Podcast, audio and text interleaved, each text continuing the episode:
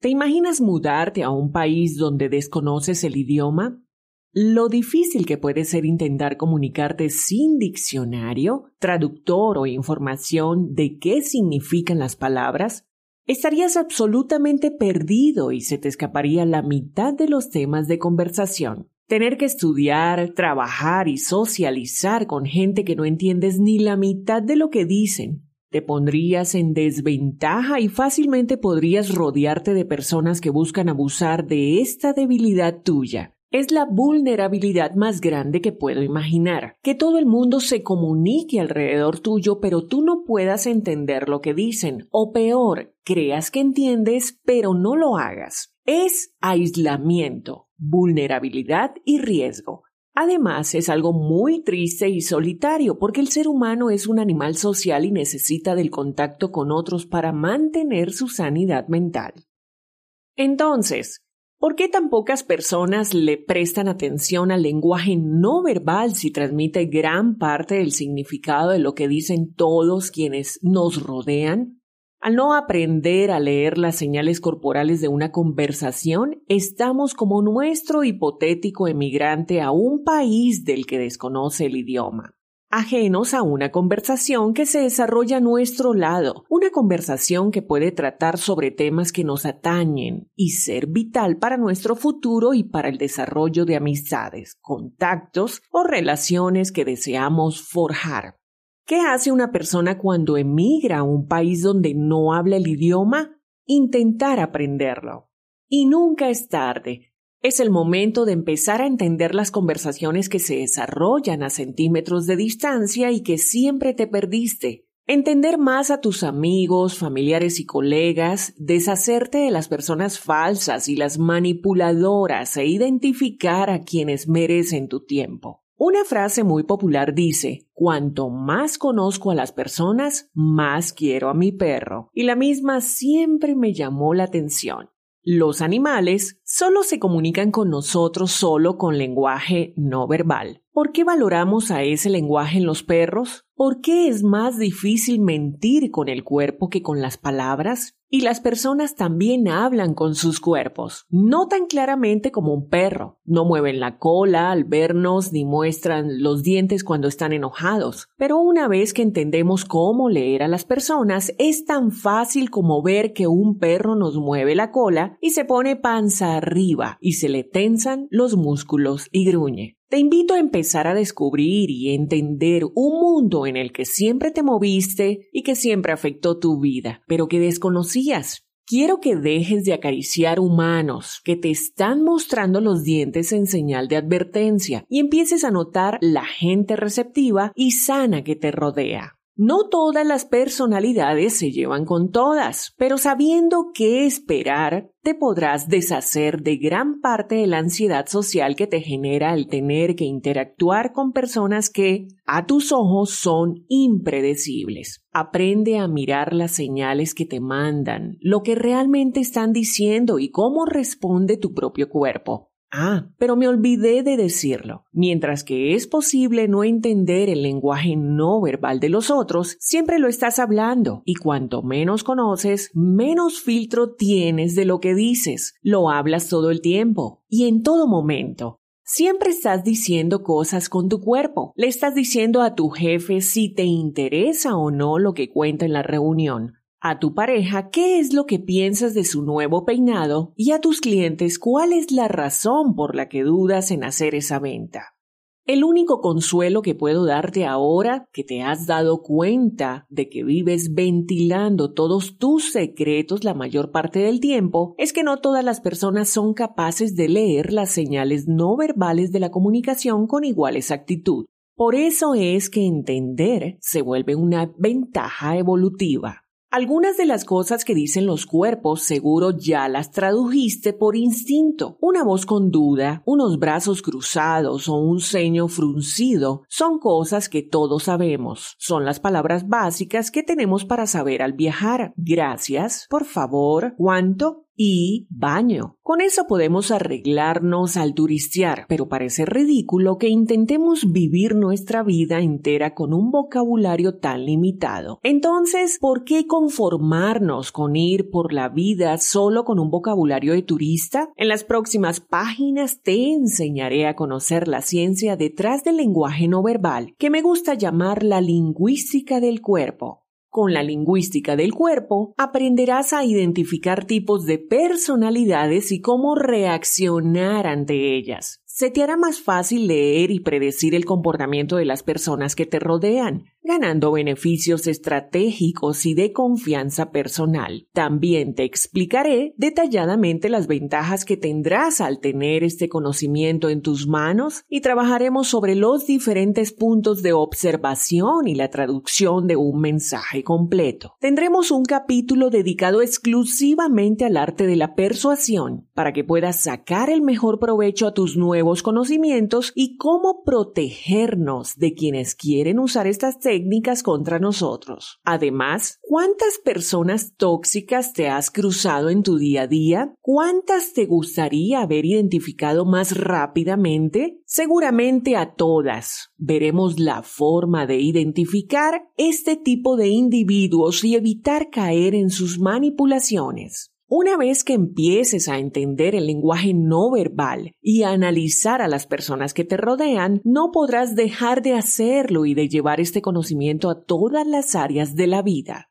Quiero contarte una de las cientos de anécdotas que tengo para explicar la importancia de esto que estás por descubrir. Una consultante mía, a quien empecé a asesorar en el tema del lenguaje corporal, Vino porque nunca lograba quedar en las entrevistas de trabajo. Había ido a incontables entrevistas y no entendía qué hacía mal. Lo había hablado con todo el mundo y sus calificaciones eran más que suficientes para los puestos a los que aspiraba.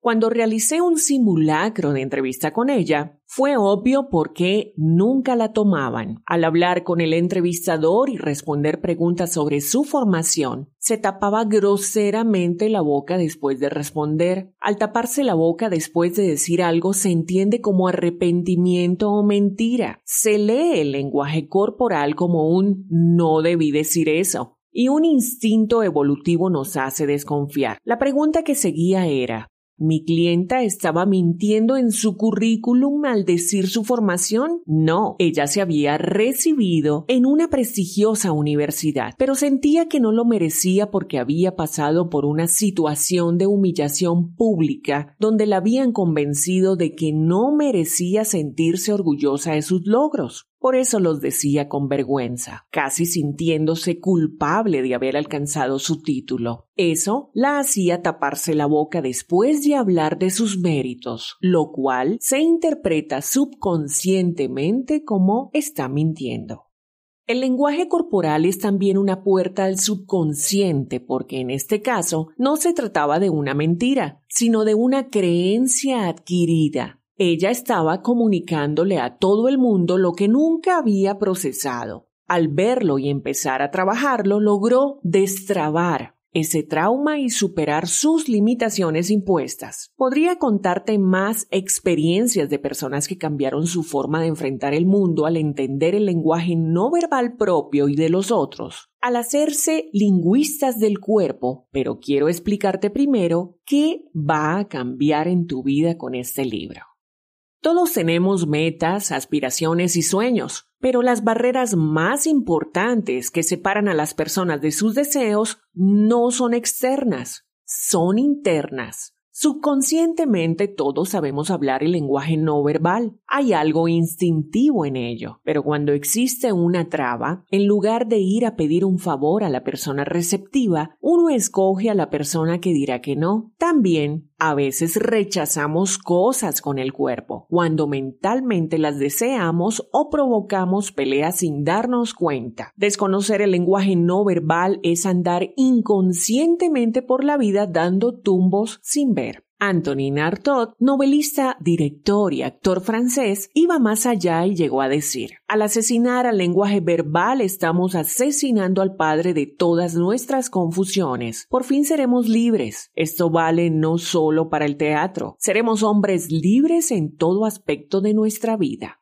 No quiero ir tan lejos. El lenguaje verbal es también importante para la comunicación, pero ¿cuántos malentendidos te podrías ahorrar de prestar más atención a lo que dicen los gestos y el cuerpo? ¿De cuántas libertades gozarías? Piensa un segundo en cuántas puertas se te han cerrado sin que entiendas la razón.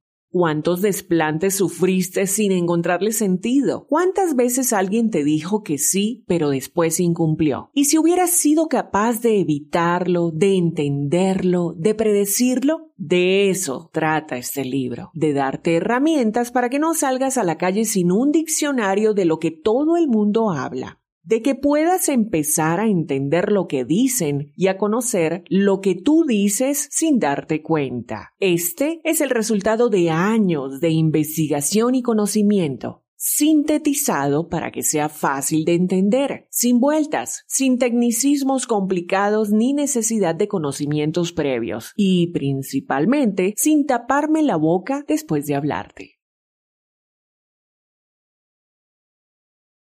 Capítulo 1 Siempre soy emisor de un mensaje en relación con otros.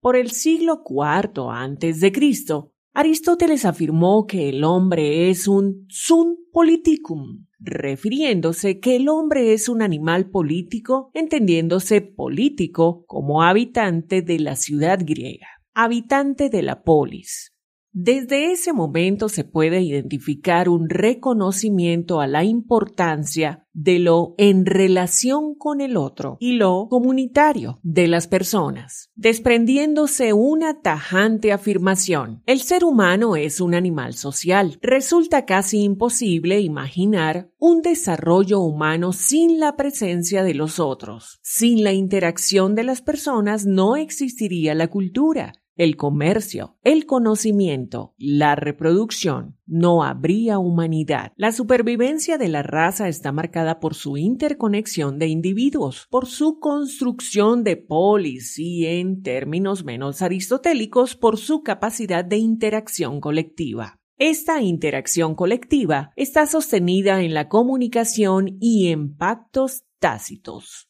necesarios para la vida en comunidad, pero principalmente se sostiene en la capacidad humana de interactuar y comunicarse con otros seres humanos por medio del lenguaje. El lenguaje no es únicamente lo que sale de nuestra boca o lo que está contenido en los diccionarios. Es el conjunto de información verbal y no verbal que usamos para intercambiar información. Actualmente se cree que más del 70% de la información que intercambiamos los seres humanos entre nosotros es no verbal y es transmitida por la corporalidad. En el siglo pasado, Paul Igman empezó a estudiar las expresiones faciales y las microexpresiones que hasta ese entonces estaban asociadas con una cuestión cultural y teorizó que muchas son universales. Concordantemente con Darwin, planteó que esa universalidad de expresiones básicas son una característica evolutiva y no cultural. Lo cultural también genera un ámbito comunicacional sectorizado, pero se trata de expresiones conocidas por todos los habitantes de un entorno cultural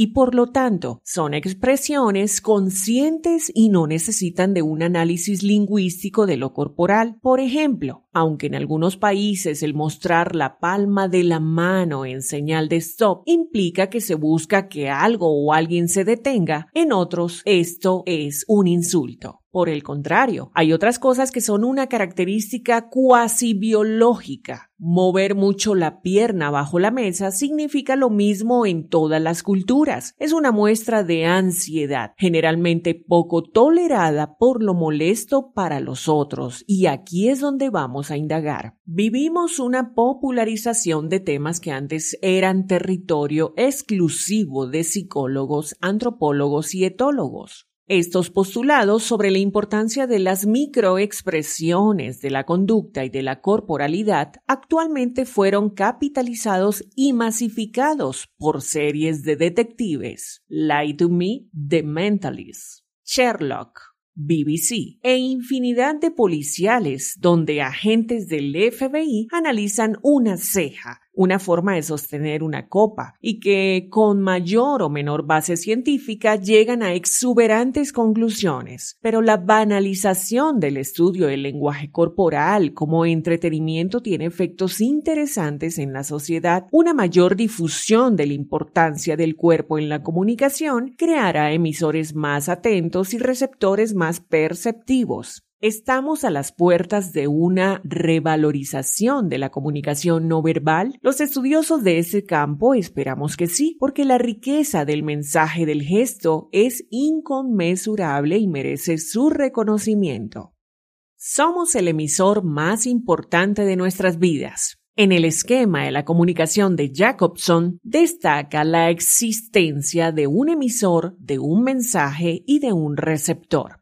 Para poder entender la comunicación no verbal, primero tenemos que entendernos como constantes emisores de mensajes, incluso cuando no lo deseamos. Entendernos a nosotros mismos para así poder entender las gestualidades en otros es primordial. A veces quienes creen entenderse y comprender a los demás, pero cometen una y otra vez errores sociales basados en la incomprensión de la corporalidad, viven con la falsa creencia de conocerse. Es imprescindible el observarse a uno antes de observar a los otros, porque si fallamos en observar a un emisor con el que convivimos en todo momento como nosotros mismos, ¿cómo podemos esperar captar información de otros en el microsegundo que duran algunos gestos? Te propongo un juego, porque no es la idea de este libro detenernos en teorías complejas, sino llevar un conocimiento a la práctica y simplificarte la interacción con los otros para que puedas sentirte más cómodo y disfrutes de innumerables beneficios y ventajas evolutivas. La próxima conversación que tengas, detente un segundo. Toma nota de las siguientes observaciones. ¿Dónde están tus manos? ¿Cómo están colocadas? ¿Cómo están tus piernas? ¿En qué postura? ¿Cuál es la inclinación de tu cabeza? ¿Miras a tu interlocutor a los ojos? ¿Te tocas el rostro? ¿Dónde y en qué momentos?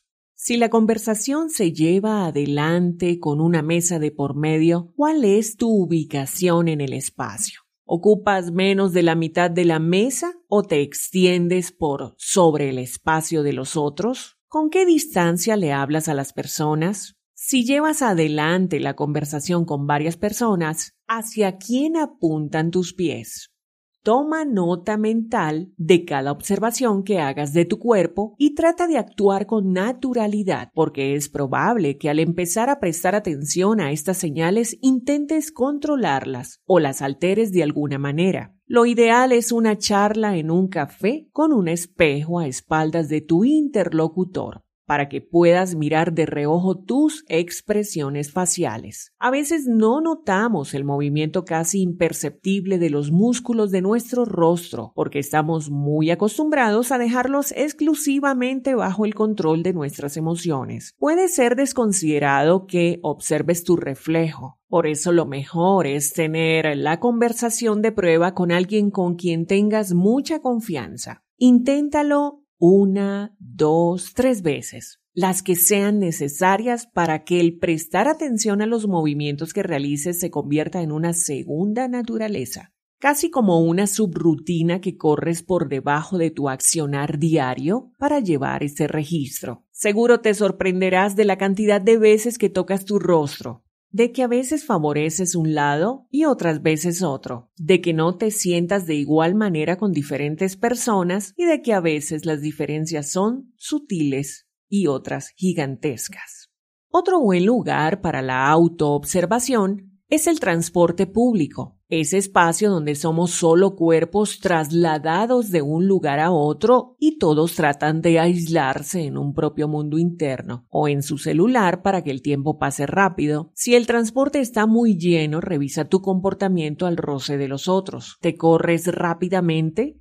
¿Toleras el espacio con tensión o te es indiferente? ¿Usas poco o mucho espacio? ¿Te sostienes de los pasamanos altos, los verticales o de los asientos de otros pasajeros? Prueba sonreír y observa a los demás. Prueba fruncir el ceño y lucir enojado. Y observa la reacción de los demás. ¿Cuál te es más natural? ¿Qué notas en los otros pasajeros? Si bien es preferible realizar la observación en momentos de naturalidad, este tipo de experimentos permiten mantener una atención activa, ya que es normal que especialmente al inicio olvides que estás prestando atención. Por lo tanto, te aconsejo que hagas pequeños experimentos durante el día daré la mano izquierda en lugar de la derecha y podré prestar más atención al apretón de manos que recibo. Copiaré cómo está sentada la persona de enfrente para ver qué produce en mí esa postura. ¿Cómo reacciona la otra persona al ver que sutilmente imito la forma de sentarse?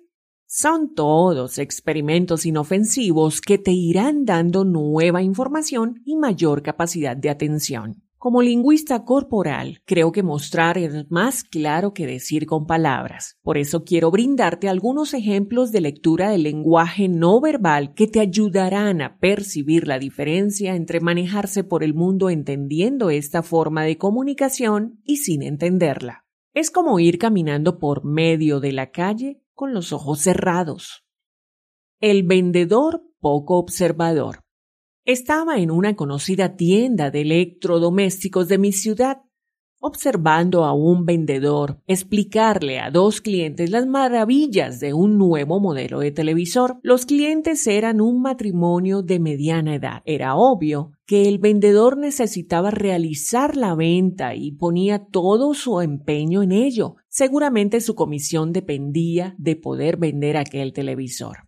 El hombre miraba hacia otro lado, dejando que la conversación recayera entre su esposa y el vendedor. Parecía que la señora estaba interesada en comprar el televisor y el vendedor ponía todo de sí para cerrar el trato. En el mundo de los negocios, el tiempo es dinero y un empleado puede atender a uno o dos clientes, cuando mucho a la vez. Elegir el cliente predispuesto a comprar resulta importante y el vendedor estaba pasando por alto las señales no verbales de la pareja. La mujer, mientras fingía interés, no dejaba de frotarse detrás de la oreja. El frotar la oreja o incluso tapar el conducto auditivo es el equivalente a querer bloquear las palabras que escuchamos, porque no queremos escuchar más. Cuanto más hablaba el vendedor de las pulgadas, la calidad y las prestaciones del aparato que pretendía vender, más estaba cansando a su clienta mientras que el marido, que inicialmente había tenido sus pies apuntando al vendedor prestándole atención, ahora apuntaban hacia otro lugar. Habrá estado 15 minutos intentando venderles a clientes cada vez menos predispuestos a comprar, mientras que otros clientes eran captados por otros vendedores y salían con sus productos. De haber sido capaz de leer las señales no verbales, habría notado la chica cerca de los celulares que revisaba su billetera para cerciorarse de tener el dinero para realizar la compra,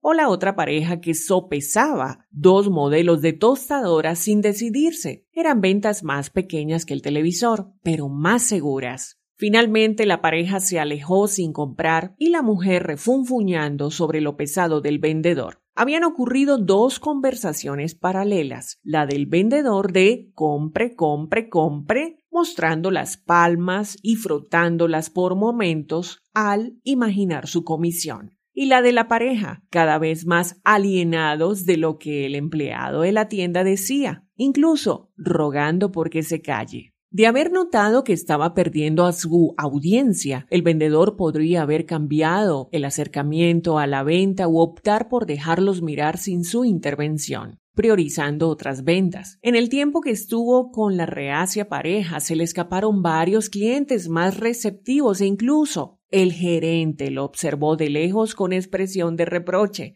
Todo por no escuchar unas señales del lenguaje no verbal. ¿Quién manda aquí? Antes de recibirme en la universidad, trabajaba como secretaria en una empresa pequeña. Yo trabajaba directamente para uno de los gerentes, hijo mayor del director.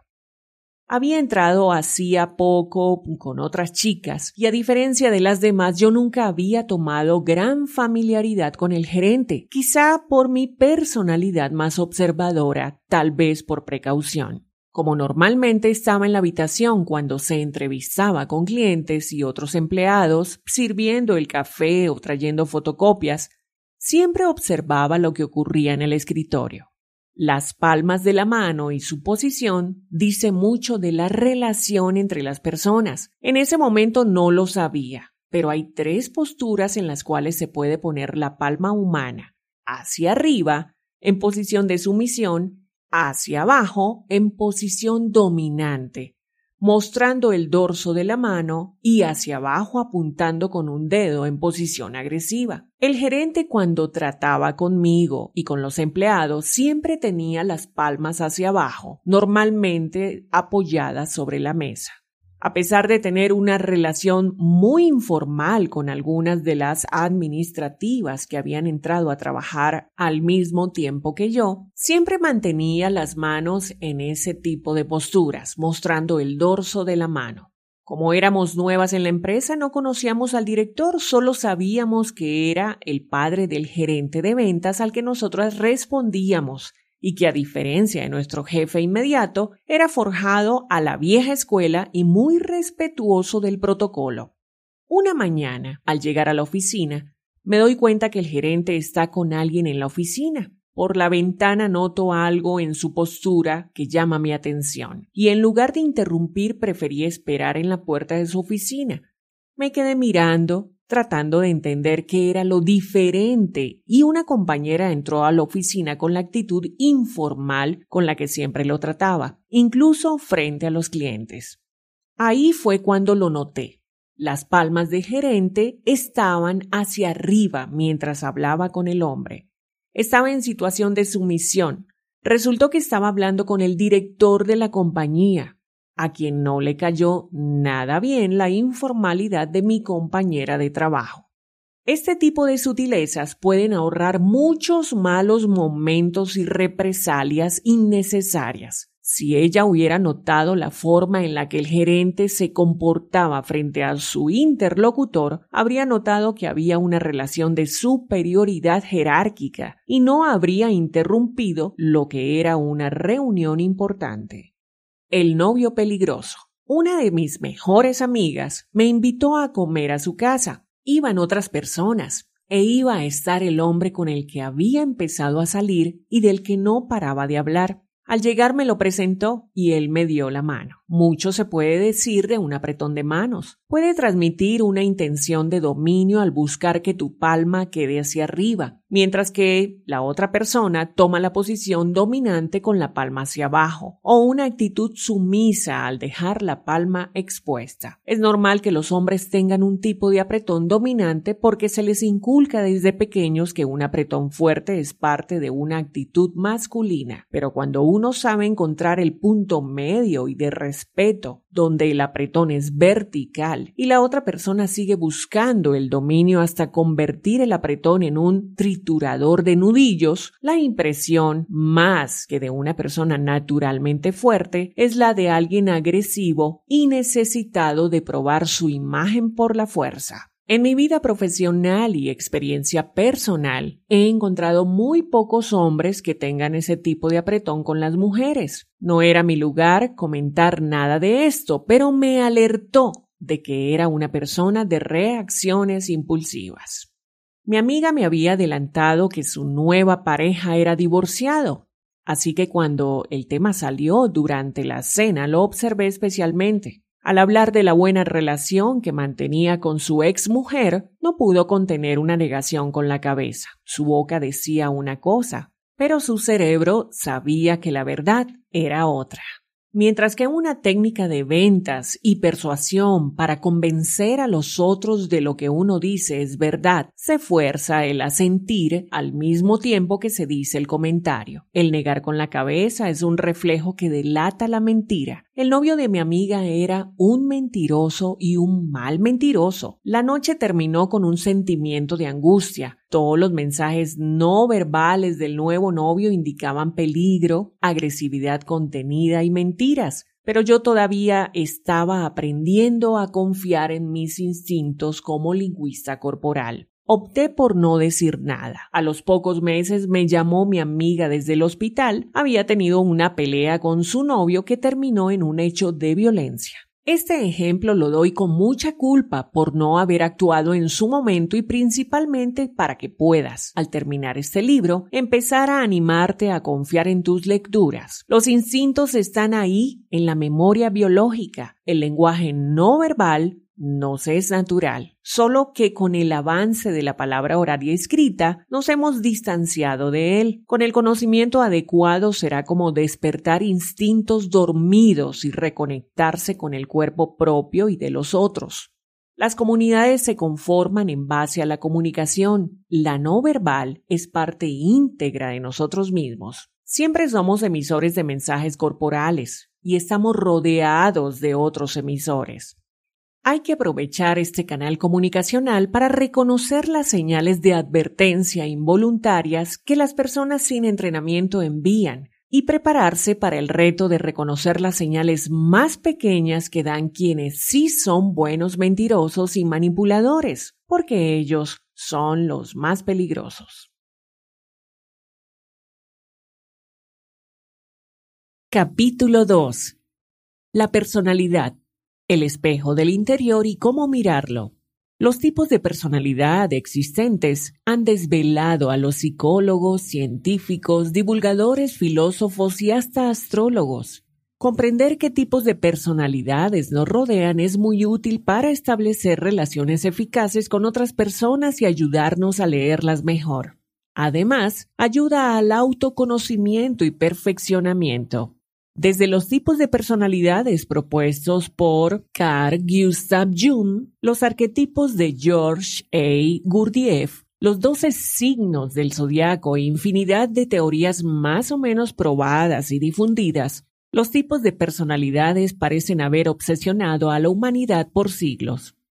Este libro no promulga que entender las personalidades sea el centro del estudio de la lingüística corporal, pero reconozco que es una ayuda inicial para ir encuadrando a la gente y saber a quiénes tendremos que tener más bajo el microscopio para poder entender lo que están pensando. Actualmente está tomando fuerza una postura científica publicada en la revista Nature Human Behavior que estudió cinco dimensiones de la personalidad para generar sus categorías neuroticismo, extraversión, amabilidad, apertura a nuevas experiencias y responsabilidad. Y en ella vamos a explayarnos porque resulta básica y clara, funcionando bien como una herramienta para la lingüística corporal. El proyecto de investigación del que surge esta teoría, dirigido por Luis Amaral de Norwest Engineering y conformado con una base de datos más de 1.5 millones de encuestados, creó cuatro categorías de personalidades. En la media, reservados, centrados en sí mismos y modelos a seguir. En la media, por más que suene incluso ofensivo ser ubicado en la media, esta sería el referente a una persona sana de características normales. La mayoría entramos en esta categoría y eso significa que hablamos un lenguaje corporal similar. Las personas en la media muestran rasgos normales de responsabilidad y amabilidad. Son moderadamente extrovertidos y sufren una inestabilidad emocional un poco más que los reservados, pero nada patológico. También también se considera que son medianamente propensos a buscar nuevas experiencias y aprendizajes. Reservados. Las personalidades reservadas cuentan con altos niveles de estabilidad emocional y un carácter normal, sin ser abiertos ni neuróticos. No son la persona más extrovertida de una fiesta, pero se presentan como amables y responsables. Es fácil reconocer a una persona reservada porque tienden a evitar el contacto visual y mantienen una burbuja de espacio personal más amplia que los demás alrededor de ellos reaccionan mal a los sonidos fuertes, especialmente a los gritos o voces altas y tienden a mantener un manejo del espacio más contenido. Una persona reservada no dejará sus pertenencias por toda la superficie que encuentre, las mantendrá cerca. Egocéntricos. Hay algo en ellos que nos hace ruido, Son muy extrovertidos, pero no hay sinceridad en esta forma de presentarse. Además, como el nombre lo indica, son personalidades egocéntricas. Este tipo de personalidad está presente mayormente en los adolescentes porque es el momento donde se afianza la individualidad pero también en adultos con personalidad tóxica, lo que es sano en la adolescencia de vivir posado para la foto. Siempre estar atento a la opinión de los otros y cubrir las inseguridades con soberbia. Se vuelve patológico cuando la encontramos en una persona adulta. Podemos identificar este tipo de personalidades porque no dejan que los otros terminen las frases, casi siempre centrados en sus opiniones sin tener en consideración la existencia del otro. Modelos a seguir. Son personalidades líderes, emocionalmente estables y trabajadores. Son personalidades más maduras, muy raras en personas jóvenes, lo que no quiere decir que todas las personas de edad lleguen a ser modelos. Una característica de una personalidad modelo es su capacidad de escuchar. Notarás que son personas que meditan lo que van a decir y tienen en cuenta la opinión de los otros. Corporalmente los modelos tenderán a tocarse más la barbilla al escuchar a los otros hablar. La personalidad no es estática. Las personalidades según estos cuatro tipos son solo orientativas, porque no será lo mismo leer el lenguaje no verbal de una persona reservada que de una egocéntrica. Igualmente, y como adelanté durante el desarrollo de estas cuatro categorías, las categorías no se aplican al nacer, mutan y evolucionan con el tiempo, mientras que las personalidades autocéntricas son normales en la adolescencia. Conforme maduramos, es normal ganar en amabilidad responsabilidad y relaciones con los otros. En nosotros esto influirá en la lectura que hagamos de alguien, porque una persona que notemos reservada se leerá de manera diferente que una media. Cuando notemos que un individuo tiene una personalidad principalmente reservada, hay posturas que adquirirá que no son necesariamente indicativos de mensajes no verbales. Es la forma en la que siempre se proyecta, mientras que las mismas acciones en una persona de características egocéntricas y alta extroversión se entenderán de manera muy opuesta. No hay recetas mágicas para adecuar la lectura a cada persona. Es una cuestión de prueba y error y de ir registrando más conscientemente a las personas a nuestro alrededor. Es probable que casi toda la información de este libro pueda aplicarse a la mayoría de los individuos con personalidades dentro de la media, mientras que las personas reservadas, egocéntricas y modelo necesitarán de la toma en consideración de sus actitudes propias de la personalidad para poder hacer una lectura completa y acertada de alguien. Hay que saber leer los gestos, pero también compaginar esta lectura con su personalidad natural de no poder tomar en cuenta la personalidad intrínseca de la persona, podremos hacer una lectura pero será mucho más superficial y más propensa a errores de lectura las personas más cercanas, para tratar de sacar la personalidad de una persona y no solo encuadrarla a los cuatro arquetipos básicos, podemos observar ciertas características físicas muy notorias. También es importante tener en cuenta la cercanía que uno tiene con la persona que quiere leer. Los psicólogos, por ejemplo, no pueden tratar a sus hijos o seres cercanos lo mismo, no es recomendable para médicos y otros profesionales, porque la cercanía puede nublar su juicio.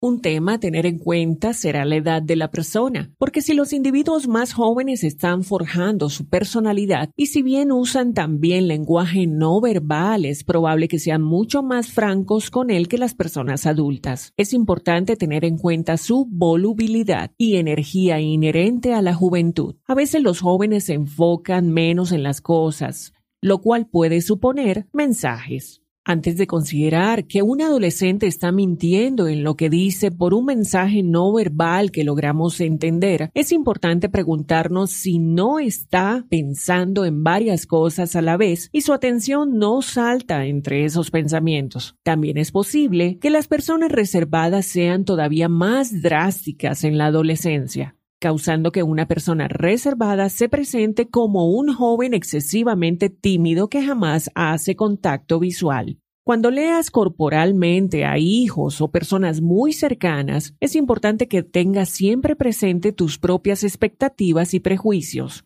porque puede ser que te estás predisponiendo a un tipo de respuesta y eso llevará a que busques todos los indicios que sirvan para afianzar tu supuesto. Llamo esto una profecía autocumplida y es algo muy peligroso de empezar a leer a las otras personas, por lo cual siempre es importante primero leerse y conocerse a uno mismo. Es bueno hacernos preguntas. ¿Yo tengo una expectativa en ese interrogante? ¿Cuál es mi expectativa? ¿Estoy haciendo una observación objetiva o solo busco los signos que sirvan para confirmar mi expectativa?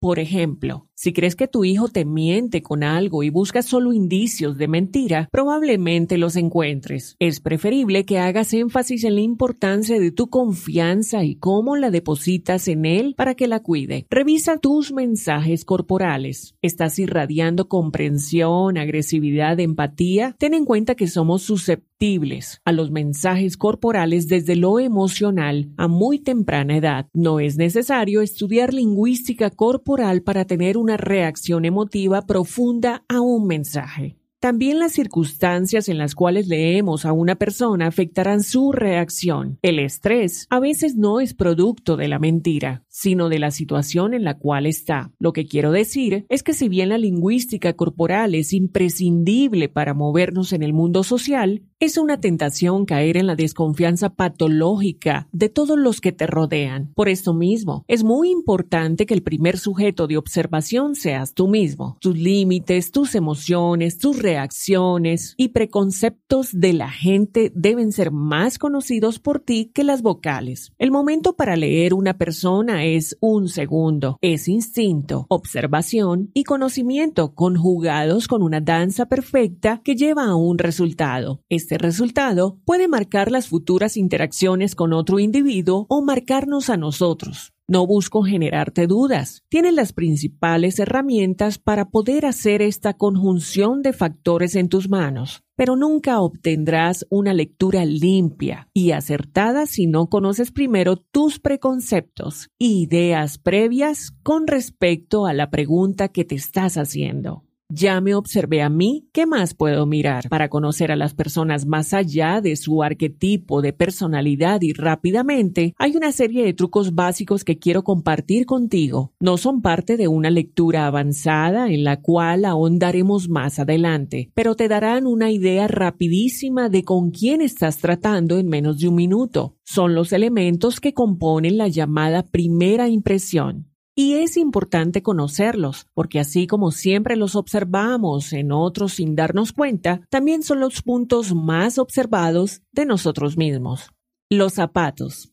Sí, los zapatos son parte de la primera impresión que damos y recibimos. El estilo de los mismos, su costo estimado y el estado de conservación indican rasgos de la personalidad. En las mujeres, el uso de tacones finos da una impresión de poder y de ser inalcanzable, además de que está asociado fuertemente a lo sexual, mientras que el uso de los zapatos cómodos da la impresión de personalidades más afables y accesibles. La tirantez con la que están anudados los cordones. Cuando no son deportistas profesionales, habla sobre la habilidad y adaptabilidad de una persona y su perfeccionismo. Unos cordones muy ajustados no dan lugar a imprevistos y denotan una búsqueda de la perfección, mientras que unos cordones flojos son una característica más común en jóvenes, artistas y personas flexibles o despreocupadas de su aspecto personal. También pueden dar una impresión de dejadez. Los ojos. Algunas medicinas alternativas incluso pueden evaluar el estado de salud por el estudio del ojo, pero a nosotros nos interesan más las miradas. Dicen que los ojos son el espejo del alma y en cierto sentido es así. La humedad que generan, si miran de frente o se pierden en la izquierda o la derecha, son indicios sobre los que trabajaremos más adelante, pero los ojos y el movimiento ocular siempre son un punto de observación, más porque tiende a ser de los más difíciles de controlar a nivel consciente. Un apretón de manos. Como ya vimos, una forma afectiva de forjarnos una primera impresión bastante acertada es darle la mano a alguien. También es importante tomar en cuenta la temperatura de la otra mano y si está o no húmeda. Estos son indicios de nerviosismo o de personas ansiosas. También hay algo innegable en la química del cuerpo y al dar la mano uno entra en contacto. Es muy probable que muchas afinidades químicas con una persona puedan percibirse en ese momento. Después de todo el tacto y el olfato, son dos de nuestros sentidos menos conquistados para la deformación social como la vista y el oído. El estado de las manos. Si las uñas están limpias y cuidadas, nos encontraremos con un tipo de personalidad más pulcro en todo, incluso en lo emocional, mientras que unas uñas descuidadas o sucias pueden indicar una personalidad menos mental y más dada a la acción. El morderse las uñas denota personas tensas, nerviosas y perfeccionistas al punto de la flagelación, por más pequeña que sea. Las mujeres de uñas largas tienden a estar más a la defensiva que quienes las usan cortadas al ras. No es lo mismo cortadas que comidas, que son personalidades más accesibles. El color de la ropa. Según la psicología del color, los colores tienen una influencia en nuestras emociones, tanto al encontrarnos con alguien que los viste como al elegirlos para nuestra ropa. Por eso es importante prestar atención a los colores seleccionados por las personas, incluso si eligen el color de moda. Lo que está diciendo es algo sobre su percepción del mundo y el cómo deciden presentarse. Si la persona es muy seguidora de las modas, podemos notar que se acopla a las tendencias y busca agradar por sobre su gusto personal, porque una cosa es alguien que sigue una moda y otra quien las sigue todas. Después, el blanco y el negro indican atemporalidad, el primero pureza y pulcritud, además de cierto perfeccionismo y distancia, mientras que el negro indica poder y sofisticación. Aunque las personas que visten de negro suelen creer que es una manera de pasar desapercibidas, el amarillo indica una personalidad cálida y optimista, generando una sensación de ser afable y accesible. El verde indica frescura. Es un color orgánico y sereno. Está asociado con valores de ética. El azul es un color que causa serenidad. Es un generador de tranquilidad y las personas que visten mucho de azul tienden a buscar puntos medios naturalmente y como contraposición al rojo impacta y genera sentimientos de energía en movimiento, sea dinámica, sexual o de otro tipo. Capítulo 3. Descubriendo ese nuevo lenguaje. El libro La expresión y las emociones en el hombre y los animales de Charles Darwin fue publicado en 1872. Mucho hemos avanzado en la lectura de la no verbalidad desde entonces. Pero es interesante notar cómo grandes figuras le dedicaron su tiempo a los estudios preliminares de lo que hoy encuentras compilado en este texto. Y no es para menos. Estudios confirman que cuando enviamos un mensaje, un mínimo de lo mismo son palabras. Un porcentaje mayor del mensaje está compuesto por entonaciones, matices del habla y sonidos, y hasta un 70% del mensaje puede ser contenido no verbal. El contenido no verbal es el más racional de los tres. El habla pasa siempre por el intelecto y es más normal que tenga incorporados los filtros y convenciones sociales predominantes al momento de emisión. Mientras que las entonaciones, los matices del habla, los sonidos, los componentes no verbales están más conectados con las emociones y la personalidad subyacente del sujeto emisor. El mensaje estará compuesto por la suma de todos los factores, incluso los que llevan consigo la domesticación de la sociedad moderna, porque el ser humano es un conjunto y si bien se puede hacer un fraccionamiento para el análisis, toda lectura que no sea global y orgánica tendrá en sí misma la semilla del error. Igualmente, no sientas que fracasas si al principio solo te centras en leer los mensajes no verbales que tu emisor comunica con las manos el rostro y la postura corporal, porque es una necesidad del ser humano el ir dominando las cosas paulatinamente. Recuerda el dicho que dice que nada es imposible de lograr si lo divides en pequeñas etapas y vas cumpliéndolas una a una. Así se escalan las montañas, se construyeron todos los inventos, hicieron descubrimientos y hasta se llegó a la luna. Con tiempo irás compaginando las diferentes lecturas hasta lograr la totalidad. Quiero explicarte cómo funciona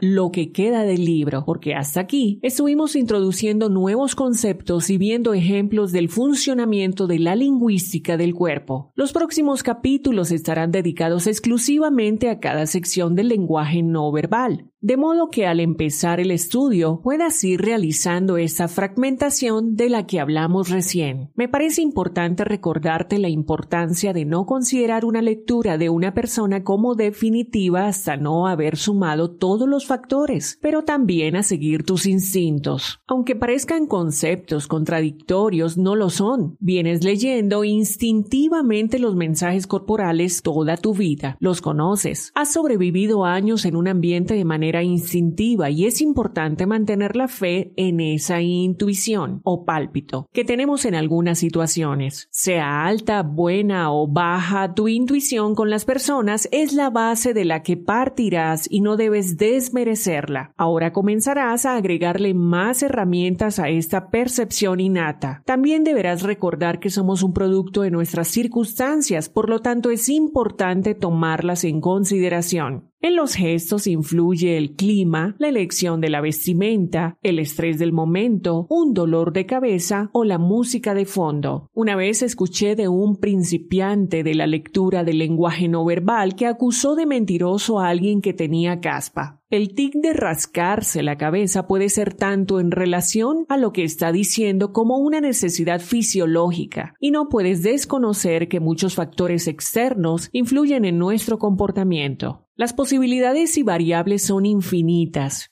y estará en ti filtrar las que consideres pertinente para realizar una lectura acertada, evitando caer en las profecías autocumplidas que pueden ser tan riesgosas para la propia salud mental. Si bien este arte se basa en estudios científicos y puede ser considerado una ciencia, Prefiero considerarlo eso, un arte, pues se trata de una actividad más cercana a la de un artesano o un artista que a un matemático que suma los factores y obtiene un resultado. Es probable que todo esto te genere una desorientación inicial, porque todo aprendizaje profundo no es tal si no sacude un poco las bases de lo que veníamos considerando verdad. Podemos compararlo con aprender a conducir. El manejar parecen un montón de factores dispersos, que el volante que el embrague, que la palanca de cambios. Y no olvidemos la llave del inicio y las señales de la calle, los otros audios, la radio y mil factores más. Infinidad de información sobre los peatones, el estado de la carretera y si queda o no combustible. Son todas informaciones que se van compaginando para que el conductor pueda avanzar entre otros autos. Al principio es abrumador, pero después resulta incluso ridículo que en algún momento nos haya parecido muy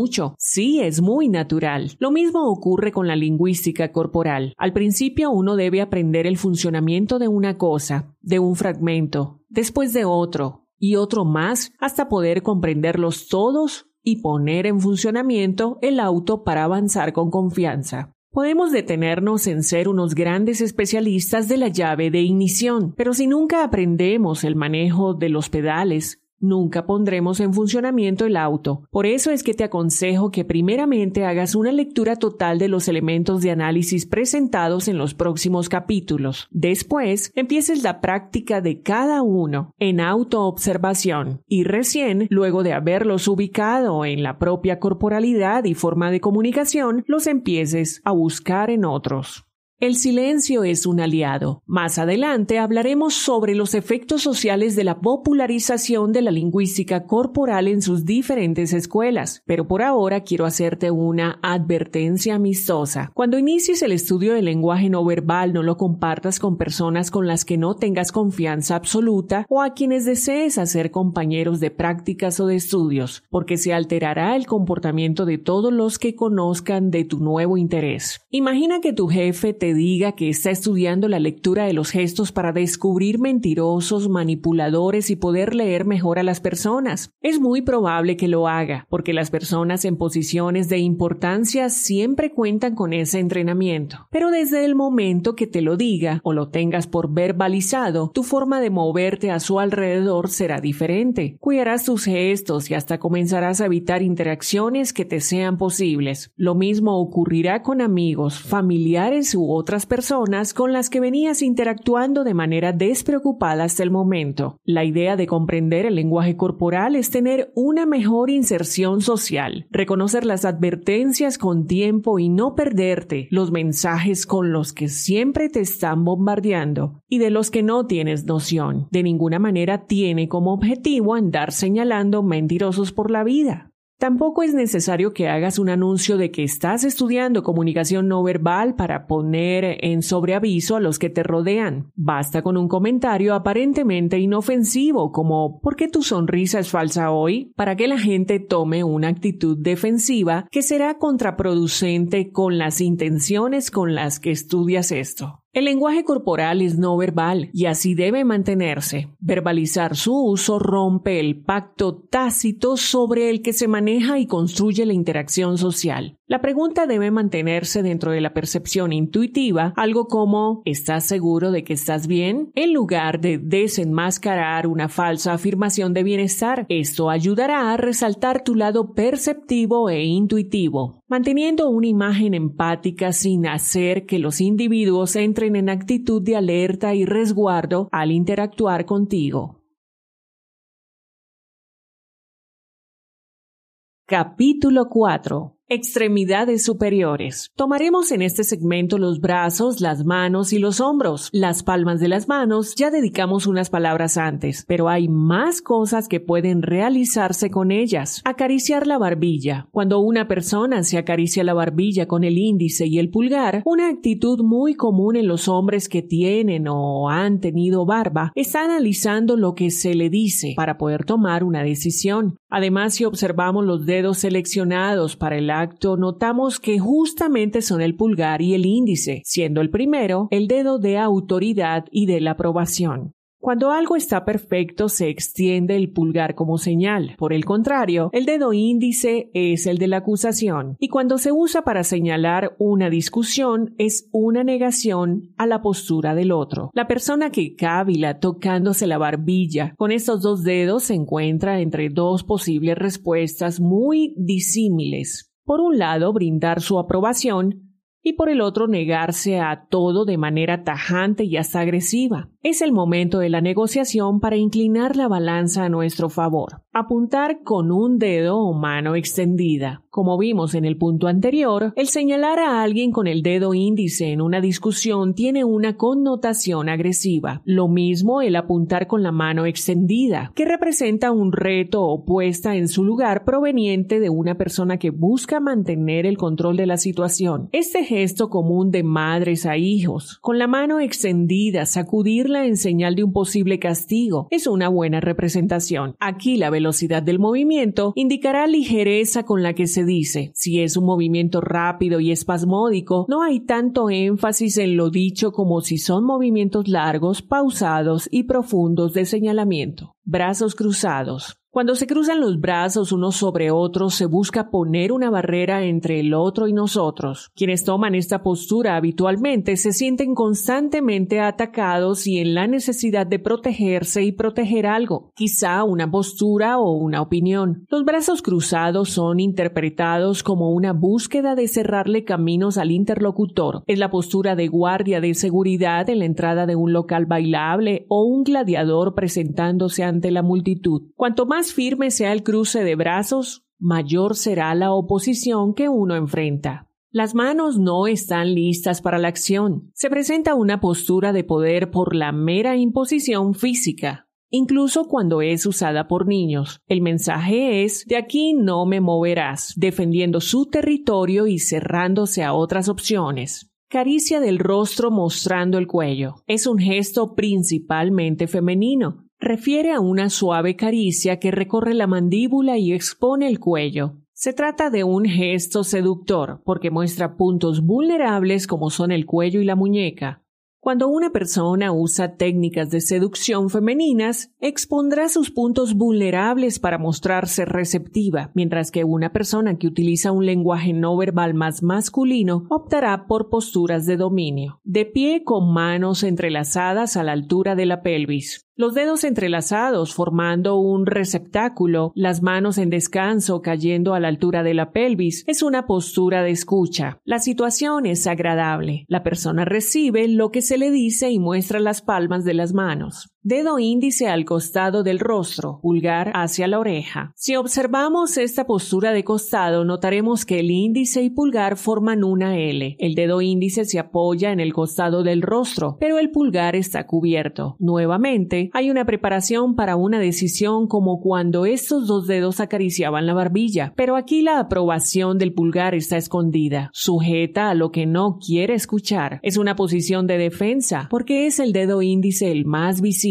dependiendo de si es el lado izquierdo o el derecho. Dependerá si la persona percibe un ataque emocional o racional, respectivamente. Dedo índice al costado del rostro tocando la nariz, pulgar hacia la oreja, casi idéntica a la postura anterior, pero esta es una clara señal de advertencia para el interlocutor. Hay algo que al emisor le huele mal y se lo está haciendo saber al tocarse la nariz. Golpecito en la espalda. Una persona que nos dice algo y nos da unos golpecitos en la espalda está intentando empujarnos en la dirección que le interesa que tomemos. Es también una forma de dominio. Deseo llevarte hacia allá, sea literalmente o en un planteo. También quien toca la espalda del otro tiene la posibilidad de atacar sin que se entere. No solemos dejar que extraños toquen nuestra espalda por ser un flanco vulnerable. Quien hace esto lo sabe y aún así toca la espalda en busca de influenciarnos. Es un empujón hacia la dirección deseada. Cuando los golpecitos en la espalda son dados dentro de un abrazo es porque la persona que nos da ya tuvo suficiente contacto físico y está pidiendo que termine la invasión a su espacio personal. Juntar la punta de los dedos al hablar. Esta posición, donde se juntan las puntas de los dedos para sostener las manos una con la otra, es una postura de seguridad y confianza. También está asociada con la interconexión de los dos hemisferios del cerebro, siendo una postura que favorece el pensamiento racional, emocional, por igual irradia autoridad. La postura de las puntas de los dedos tocándose fue denominada por Birwisell como formación de ojiva. Cuando en una conversación alguien utiliza esta postura con los dedos apuntando hacia arriba, está en actitud de emisión de una opinión, aunque no verbalice lo que piense, mientras que al poner los dedos hacia abajo está escuchando lo que los otros dicen. Mano sobre corazón. El tocarnos el corazón con la palma de la mano indica un pedido sincero, aunque este gesto debe ser rápido, porque si no le estaremos mostrando el dorso de la mano a nuestro interlocutor, mano sobre la otra, agarrando con izquierda la derecha o viceversa. También es un gesto de pedido, como la mano sobre el corazón, pero aquí no hay sinceridad. Se asemeja a la postura que toman las manos durante una pulseada, pero con ambas manos pertenecientes a una misma persona. Hay un agarre, un querer retener al interlocutor para que acate nuestra súplica. El mismo puede ser forzado por un engaño como por una desesperación, aunque es más normal que la solicitud de ayuda sincera se dé con la mano sobre el corazón, manos detrás de la espalda. El caminar o pararse con las manos detrás de la espalda es signo de confianza y seguridad. Al tener las manos detrás de la espalda, no podría defenderse rápidamente de un ataque y deja al descubierto el pecho y la zona genital. Esta no es una señal de sumisión, sino de confianza. Nadie va a atacarme. Aquí estoy yo. Son los mensajes que envía esta postura manos en la cintura con brazos en jarra. Las manos a la cintura formando las asas de una jarra indica juzgamiento. Hay una censura hacia el interlocutor. Probablemente se esté dando un reproche y el discurso corporal se interpreta como un te lo dije. Es común al regañar a niños pequeños adoptar esta postura, agregándole el que por la altura del adulto se observa al niño desde arriba adquiriendo una distancia y soberbia palpable. Por eso, cuando cuando se regaña a un niño, es recomendable no adoptar esta postura porque puede despertar hostilidad. Por el contrario, agacharse a la altura del niño y explicarle la situación con calma, mostrando las palmas es lo mejor. Esto ayudará a formar un carácter menos rebelde y caprichoso y más abierto a entender a los demás. Manos en los bolsillos. Las manos en los bolsillos pueden indicar varias cosas de acuerdo a su posición y ubicación. Esto no debe interpretarse como la única opción, especialmente en invierno donde el clima puede forzar al interlocutor a colocar sus manos en los bolsillos. Ambas manos completamente en los bolsillos indica inseguridad, baja autoestima e incluso avaricia. Se trata de alguien que esconde sus manos para no mostrarlas en ninguna postura. Es alguien que esconde cosas. Cuando la persona solo deja dentro de los bolsillos el dedo pulgar, también es un signo de inseguridad, ya que el pulgar simboliza el poder. Por el contrario, cuando se deja el pulgar afuera del bolsillo, pero se guarda el resto de la mano, es una posición de descanso confiada. Manos enlazadas. Las manos con los dedos entrelazados es otra postura muy común. Hay una relación entre la altura a la que se muestran las manos y lo intransigente de la persona que las pone así, bien altas, al estar sentado, y con los codos sobre la mesa. Las manos pueden llegar a servir de apoyo al mentón e implican una cerrazón a lo que dice la otra persona. También en esta postura se muestran ambos dorsos de las manos, con los dedos trabados entre sí, lo cual indica que no hay una transición fácil a una postura más amigable. Esta actitud hostil también está cuando las manos descansan entrelazadas sobre la mesa, pero la barrera con la otra persona no es tan grande. Finalmente, entrelazadas a la altura de los genitales es, como vemos en otro punto, una posición de descanso cuando se muestran las palmas formando un receptáculo, pero de defensa al mostrar el dorso de las manos. Manos entrecruzadas detrás de la cabeza. Aquí también las manos están entrelazadas, pero detrás de la cabeza. Es normal observar que la gente adopta esta postura al sentarse o al recargarse en alguna superficie. No vale la pena mantener una discusión con una persona que adopta esta postura, puesto que no nos está escuchando. Es una postura de soberbia y de sobraduría, donde descansa su cabeza, donde guarda sus pensamientos enaltecidos al infinito, en sus manos entrecruzadas. Es una postura también de descanso, pero siempre guarda una connotación de mirar a los otros desde arriba. Morder objeto. El morder un objeto, sea un lápiz, los lentes o anteojos, cuando se está escuchando es indicativo de una escucha atenta, pero que no llega a comprender. Ante este aviso no verbal, lo correcto es cambiar la metodología de explicación para facilitarle el entendimiento al interlocutor, aprovechando que se cuenta con su atención en ese momento. Morderse uñas. Las uñas y los dientes son las herramientas de defensa más notorias de la fisonomía humana.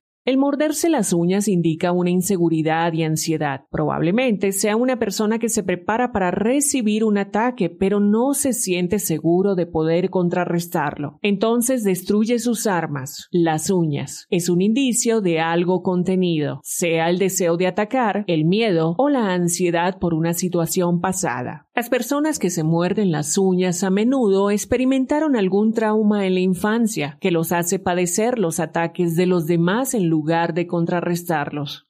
Mover las manos exageradamente. Si durante una conversación tu interlocutor, quien tenía un lenguaje no verbal muy moderado con las manos al inicio, empieza a gesticular enfáticamente, es porque busca atraer la atención. Es una forma de tratar de atraer la atención al notar que el otro se dispersa. Movimientos nerviosos y jugar con objetos. Los movimientos aleatorios con los ojos, donde se fija la vista en diferentes puntos que no son el interlocutor y el jugar con lapiceras, celulares, puntas de la vestimenta, etc., indican falta de atención y que la persona que realiza estos gestos está pensando en otra cosa y no en la conversación en la que está envuelto. Palmas. El frotar las palmas de las manos una con otra es una forma en la cual las personas comunican una proyección positiva a futuro, expectativa y deseo. Si observamos una mesa en un casino, veremos que antes de que se ponga a girar la ruleta y terminen de caer los dados, muchas personas frotan las palmas de sus manos con expectativa, anhelando un golpe de suerte o un beneficio.